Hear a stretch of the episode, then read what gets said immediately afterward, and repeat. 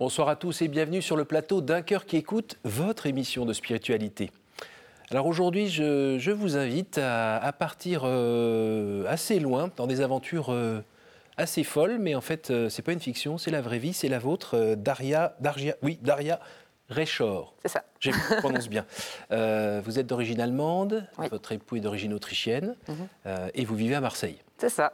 On vous comprend, hein, le soleil, la vieille ville, la mer, tout va bien. Alors quand on vous voit comme ça avec un grand sourire, euh, ben, on se dit qu'il va nous raconter euh, que des merveilleuses choses, ce qui est le cas. Mais en fait, euh, c'est Dieu qui agit dans votre mm. vie. Et votre vie, elle a été un petit peu compliquée. D'ailleurs, en ce moment, avec la sortie de ce livre, vous faites des témoignages un petit peu partout ben, pour raconter la grâce de Dieu dans votre vie. Juste avant euh, de nous raconter tout cela, euh, je vous invite à nous lire un extrait de texte de votre choix. Et ce que je n'ai pas dit dans l'introduction, c'est que vous êtes aussi pasteur protestante. Oui. Nous vous écoutons. Alors, euh, j'ai choisi donc mon livre préféré, la Bible. C'est original. donc, j'aimerais vous lire un passage dans Marc 4, à partir du verset 35. Jésus apaise la tempête. Ce même jour, sur le soir, Jésus leur dit Passons sur l'autre bord.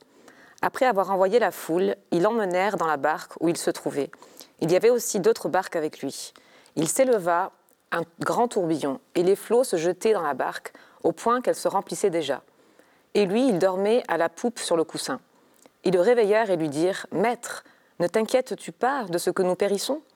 S'étant réveillé, il menaça le vent et dit à la mer Silence, tais-toi. Et le vent cessa et il y eut un grand calme. Puis il leur dit Pourquoi avez-vous si peur? Comment n'avez-vous point de foi? Ils furent saisis d'une grande frayeur et ils se dirent les uns aux autres Quel est donc celui-ci à qui obéissent même le vent et la mer? Alors, quand on a lu votre livre et on vous entend, ça confirme encore que c'est pas une histoire pour les petits-enfants, ça, hein, c'est pas mm. un conte. Hein. Ouais. Ben, en fait, c'est, euh, je pense qu'on a tous deux choses en commun. La première, c'est qu'on passe tous par des tempêtes. Chaque individu dans sa vie passe par des tempêtes. Et la deuxième, c'est que les tempêtes passent. Elles ne sont pas éternelles.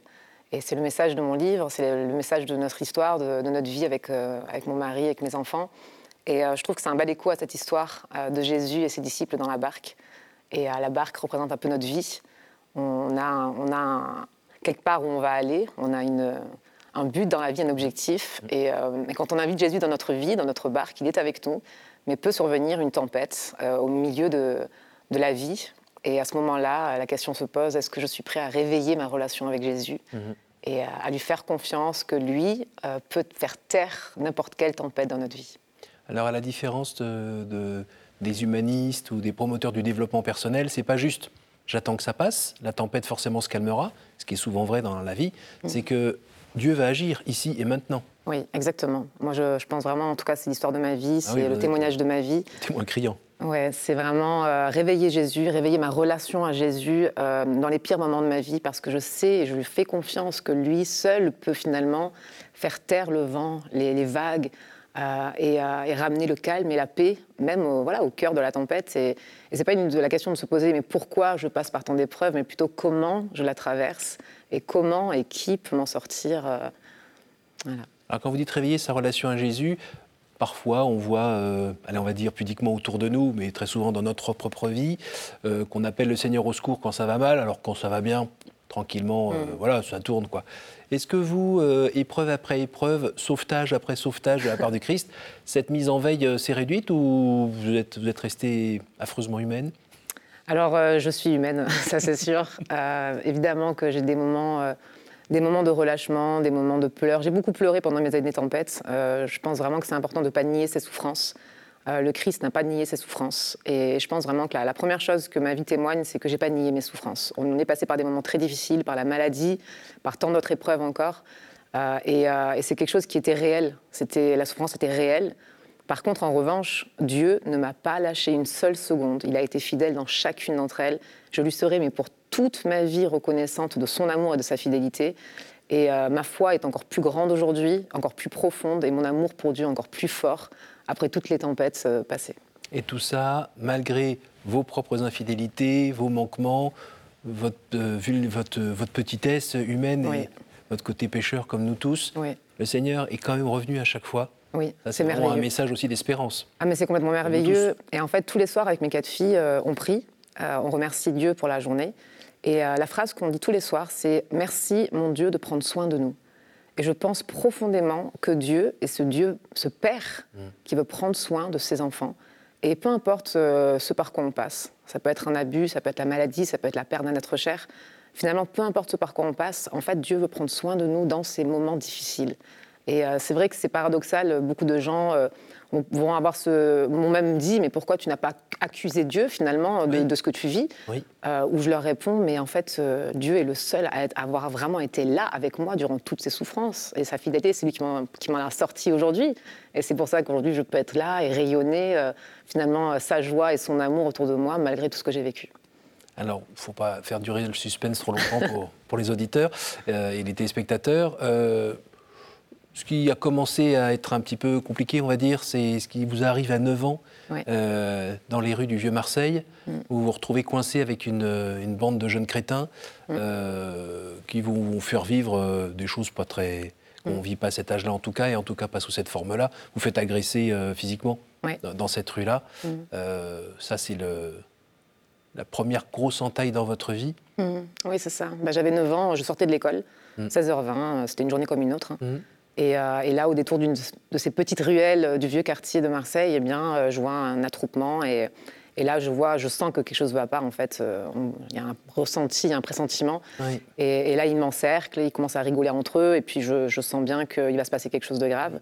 Et donc à ce moment-là, je suis confrontée euh, effectivement à un abus sexuel donc, euh, par, plusieurs personnes. Mm. Et euh, sans rentrer dans les détails, je vis un, choc, évidemment confrontée à une sexualité malsaine et mm. mauvaise mm. à ce moment-là. je ne sais plus, j'ai vraiment un trou noir, je ne sais plus comment j'ai réussi à m'en échapper, mais je me vois courir. Et je me vois courir en pleurs, rempli de honte, de, de culpabilité aussi. Et, vraiment, euh, voilà, je me sens vraiment très très mal et je pars en pleurant et je cours et je veux juste une chose, c'est arriver chez moi, chez mes parents. Et là, euh, le moment où j'arrive chez mes parents, il faut comprendre que mes parents sont, sont pasteurs, sont euh, de fervents croyants en Dieu. Mmh. Et quand Très je leur impliqués dans la vie euh, du coin, à, donner toute leur journée, leur temps pour les gens, pour les aider. Exactement. En fait, mes parents donc, euh, sont tous les deux allemands. On est venus en France euh, vraiment aussi en suivant un appel de Dieu, cet appel divin de Dieu, d'aider les personnes et d'aimer les personnes qui sont peu aimables. Donc, j'ai grandi avec beaucoup de personnes qui étaient de la rue, des, anciens toxicomanes, des prostituées qui essayaient de sortir du trafic humain. Enfin, vraiment, on a grandi comme ça. Et je, moi, je voyais mes parents donner l'amour de Dieu autour d'eux. Ça, c'était mon quotidien. Euh, et, dans ce contexte-là, en fait, euh, donc je rentre à la maison, euh, je, pleure et, on a une, règle d'or à la maison, c'est tout se dire, c'est être transparent parce que justement, mes parents nous disaient toujours que mettre la lumière libère. Et quand on garde pour soi, eh bien, ça peut pourrir en soi. Quoi. Et du coup, dans, cette, dans cette éducation-là, je suis allée voir mes parents et je leur ai raconté ce que je venais de vivre. Et évidemment, mes parents sont, choqués, sont en pleurs, sont en colère. Euh, je, me souviens encore mon père dire mais, mais Dieu, on, peut, on t'a dit on peut tout vivre, on est prêt, on nous, a, nous a fait beaucoup de mal à Marseille aussi. Pas nos enfants. Mais pas nos enfants. On peut se faire cambrioler, on peut se faire. Euh, Exactement, parce qu'on a vécu pas mal de persécutions à Marseille.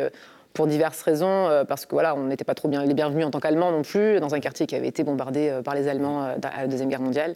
Donc voilà, on avait vécu pas mal de, persécutions, et ça c'était un peu le, summum, quoi. Et à ce moment-là, c'était un cri, un cri vers Dieu, mais pourquoi On ne comprend pas, pourquoi nos enfants doivent subir ça et, mais même dans, leur, dans ces émotions difficiles de mes parents, ils ont un réflexe, c'est de prier pour moi.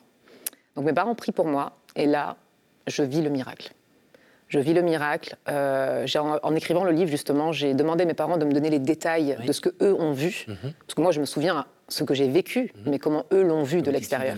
Voilà. Et là, mes parents me disent que je me suis mise à trembler de tout mon corps, à crier et à tomber par terre. Je tombe par terre et je me souviens de ce moment comme si je tombais dans des nuages, comme si je, je tombais dans un, dans un endroit magnifique, merveilleux. Je tombe par terre et, et là, j'ai une rencontre divine. J'ai une rencontre avec euh, Jésus. Donc j'ai les yeux fermés et je vois une main dans la mienne. Et je sais, quand je regarde cette main, je sais que c'est la main de Jésus. C'est une certitude. Il n'y a pas d'ambiguïté, il n'y a pas de doute. Hmm. C'est la main de Jésus que je vois. Et là, Jésus, je ne me souviens pas de son visage, mais je me souviens de sa main. Jésus me dit, Daria, suis-moi, viens avec moi. Et là, il m'emmène euh, sur un grand pré et je vois des écrans, des écrans plats, alignés, les uns à côté des autres. Et il m'emmène devant le premier écran et je me vois dans cet écran à 16 ans, euh, dans une école biblique. Ensuite, je me vois dans le prochain y rencontrer mon futur mari, à 16 ans. Ensuite, je me vois à 18 ans euh, commencer le ministère et, euh, et avec mon mari et un jour reprendre l'œuvre que mes parents ont commencée. Je me vois prêcher devant des prisonniers, donc annoncer la bonne nouvelle devant les prisonniers. Et ça, comme ça, cette petite promenade jusqu'à la fin de ma vie.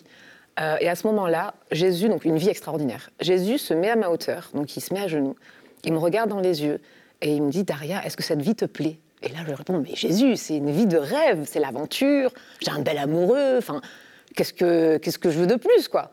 Et là, il me dit Si tu veux cette vie, consacre-moi ta vie à partir d'aujourd'hui. Et là, je regarde Jésus dans les yeux. Je me souviens de son regard. Et je lui dis, Jésus, ma vie, elle est consacrée à toi, à partir de maintenant.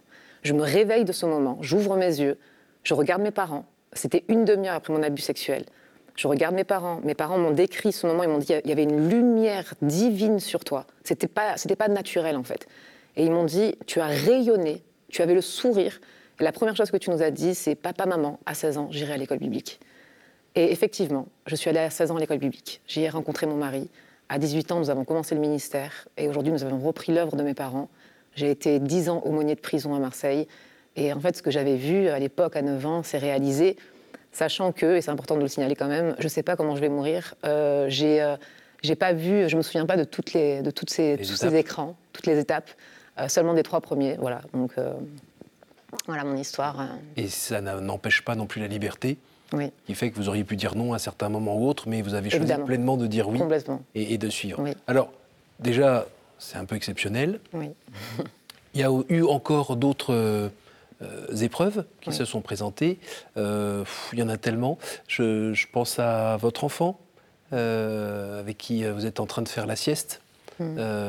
et quand vous ouvrez les yeux pour le regarder, il est violet. Ça n'a plus l'air bouger beaucoup.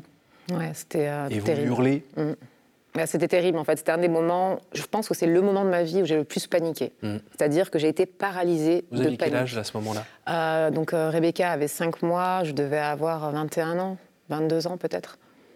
Euh, et, donc mon mari est en, déplacement en Allemagne pour mm. sa formation pastorale. Donc je suis seule avec mes deux bébés. Il faut comprendre que Céleste est née le 8 janvier 2008 et Rebecca est née le 26 décembre 2008. je crois que l'aînée, c'est 1 kg et. donc Céleste est, Une, euh, Oui, Céleste est née grande prématurée. Elle, est née elle avait 1 kg à la naissance. Donc ça a été vraiment euh, dramatique de, vivre aussi un accouchement en urgence comme ça, vital pour moi et pour l'enfant, à 20 ans, donc pour mon premier bébé. Euh, ensuite, Mélissa, ma dernière, ma quatrième, elle est née aussi à 6 mois de grossesse, elle faisait 960 grammes. Donc là aussi, voilà, là aussi, grande prématurée. Pendant trois mois, elle était à l'hôpital entre la vie et la mort. Ça a été terrible. Mm. Euh, l'épreuve la, plus difficile pour moi, puisque de voir son enfant souffrir, euh, je mm. pense qu'il n'y a rien de pire, en tout cas pas pour moi.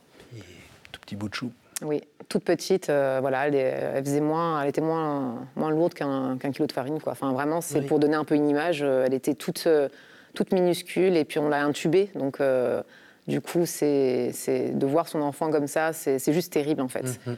Mais Dieu nous a sauvés, Dieu nous a gardés en vie. Et ma fille Rebecca, qui a, fait la mort subie du nourrisson, donc ma deuxième fille, euh, quand mon mari était en voyage, eh bien, euh, grâce à, mes voisins, grâce au fait qu'ils étaient là et qu'ils ont pu intervenir, ils ont appelé la, la réanimation, les pompiers. Euh, trois camions sont arrivés, ils ont bloqué la rue. Enfin, ils ont réussi à la réanimer. Et ils m'ont dit. Qui est 1% euh, exactement. des enfants. Exactement. Ce qui est seulement 1%. Réanimé et sans séquelles. Sans séquelles. Et ça, c'est incroyable. Et même les, médecins me disent, mais vous avez une chance inouïe, vous avez une bonne étoile. Alors je sais bien que moi, ma bonne étoile, ben, je, sais d'où elle vient. Voilà.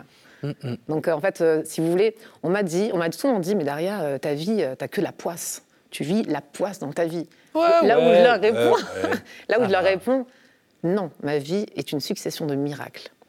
Et en fait, je pense que c'est une question de perspective. Moi, je vois ma vie comme une succession de miracles, comment Dieu, à chaque fois, nous sauve in extremis. Moi, ma ah propre vie et la vie de mes enfants.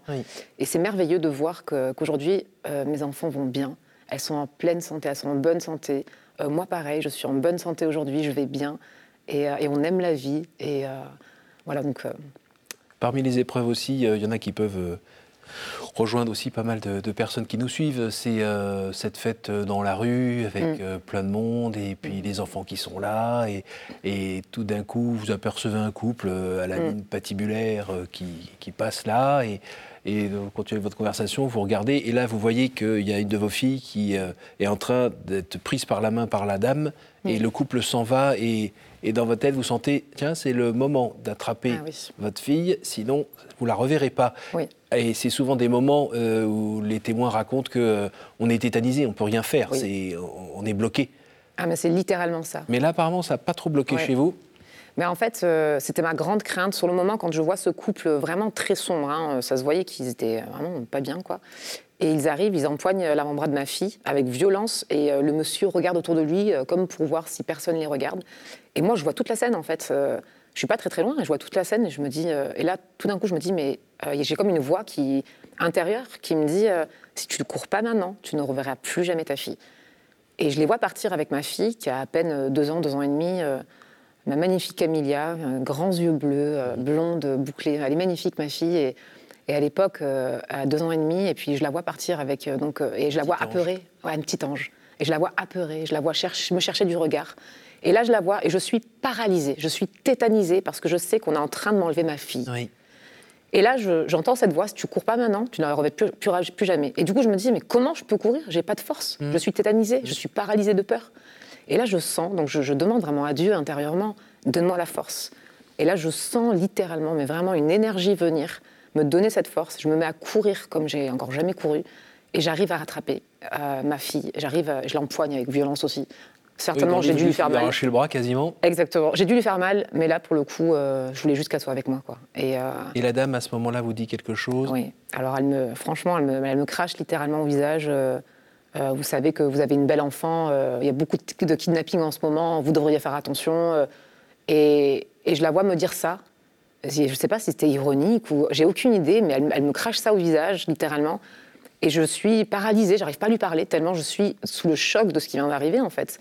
Et donc euh, je suis là et, et j'ai pas le temps d'aller chercher de l'aide. Ils partent en courant et, euh, et, je me rends compte qu'on a évité le pire. Mmh. Mmh. Alors pourquoi vous? Pourquoi ce moment-là? Pourquoi tout ça?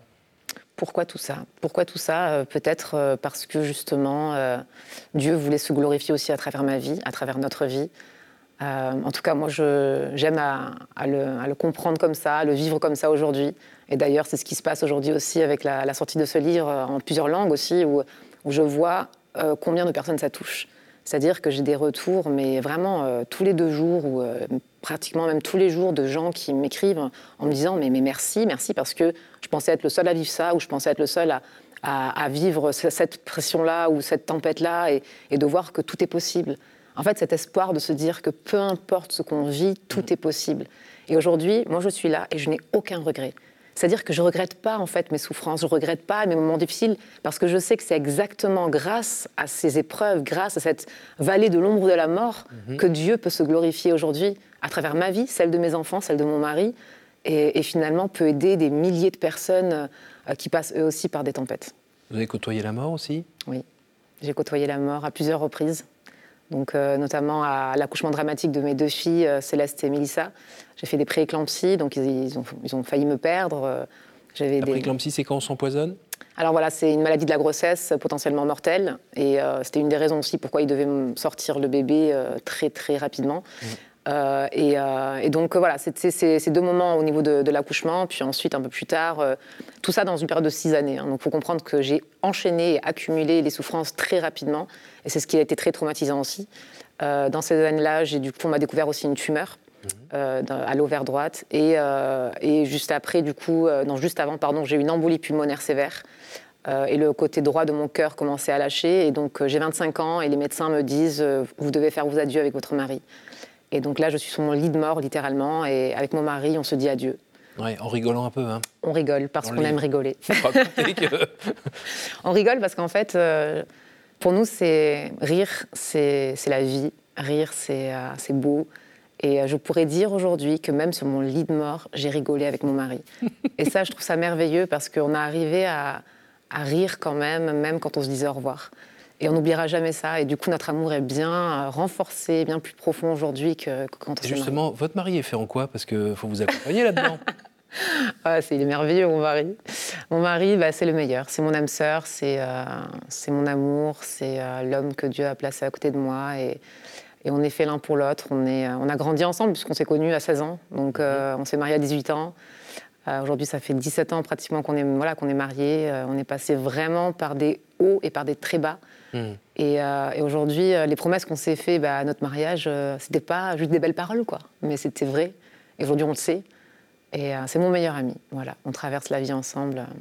Il est merveilleux. Et, vos enfants, transmettre, transmettre sa vie de foi, transmettre ce feu à l'intérieur, c'est plus facile quand on a côtoyé Dieu d'aussi près? Je ne sais pas si c'est plus facile, mais en tout cas, nous, on le vit comme ça. C'est-à-dire que Dieu fait partie de notre quotidien. Mhm. tout comme, je ne sais pas, notre chat, Franz, on a un chat qui s'appelle Franz, il fait partie de notre quotidien. Dieu fait partie littéralement de notre quotidien. C'est-à-dire que. C'est la première fois que je crois que j'entends une comparaison de ce type-là. ça m'est venu comme ça. la présence de Dieu dans notre vie, c'est comme notre chat. Non, mais c'est-à-dire qu'il est, là. C'est ordinaire, voilà, c'est normal. C'est ordinaire. Il est là. Il fait partie de notre vie, de notre quotidien. Euh, il fait partie de. Euh, quand on se lève le matin, quand on se couche le soir, euh, quand on, on, peut parler de tout. Il n'y a pas de sujet tabou. on pose des questions. On est ouvert aussi à parler d'autres religions. Euh, parce que voilà, il va y avoir des copines, euh, des copines d'autres religions, et, on en parle, et, Dieu fait partie de, notre vie en fait, tout simplement. Et quand tout d'un coup on se retrouve euh, sous la lumière des projecteurs un petit peu forte, grâce notamment à ce témoignage, et vous êtes appelé à témoigner à, témoigner à l'étranger et autres, qu'est-ce qui fait que tout d'un coup, comme vous disiez tout à l'heure, c'est le Seigneur qui se sert de moi pour pour se révéler, révéler sa puissance, la puissance de son amour. Qu'est-ce qui fait que tout d'un coup, parfois, on n'a pas envie de garder un peu de lumière pour soi et, un peu se mm. gonfler? Comment vous faites? Ah bah En fait, euh, je sais que tout ça, c'est grâce à lui. En fait, ce livre, mon histoire, ma vie, est là pour le glorifier. C'est-à-dire que toute la gloire revient à Dieu. Mais toute la gloire revient à Dieu. Et, et ça, sans lui, déjà, vous n'êtes plus là, c'est ça? Mais complètement. En fait, toute ma vie, que ce soit mes enfants, que ce soit ma propre vie, en fait, euh, je, tout dépend de Dieu. Et il l'a prouvé dans ma vie et je l'écris dans mon livre. Et le livre, je l'ai écrit pour deux raisons. La première, c'est pour honorer et glorifier Dieu, que j'aime de tout mon cœur. Dieu, en fait, c'est la personne que j'aime le plus. Euh, vraiment, euh, je suis amoureuse de Dieu. Voilà, c'est le, terme le plus fort que je trouve. Dieu fait partie de ma vie et je suis consacrée à lui jusqu'à mon dernier souffle. Ça, c'est sûr et certain. Et donc, ce livre, il est vraiment là pour le ça. Oui, mais en fait, euh, je, l'aime. Je l'aime et et j'ai vraiment ressenti très fortement dans mon cœur de d'écrire ce livre pour le glorifier, mmh. pour l'honorer. Mmh. Et surtout, en fait, et donc ça c'est la deuxième raison pourquoi j'ai écrit ce livre, c'est pour que les gens qui sont perdus dans les souffrances, qui se noient dans les souffrances, qui puissent voir une lueur, en fait, un espoir de s'accrocher, pas aux circonstances, mais à celui qui s'en occupe, donc mmh. c'est-à-dire Dieu. On arrive déjà à la fin de cette émission, c'est le temps des, questions courtes, réponses courtes. Voilà, c'est là où on voit que je ne suis pas un précidigitateur. Hein. Alors, je vais vous demander par trois fois de me dire un chiffre entre 1 et 10. Et je vous écoute. 3. Euh, Merci, je suis en train de me fatiguer, ouvrir jusque-là et vous me dites le premier. Quelle image vous faites-vous du paradis? Euh, L'Autriche. pour répondre rapidement. Ensuite. 7.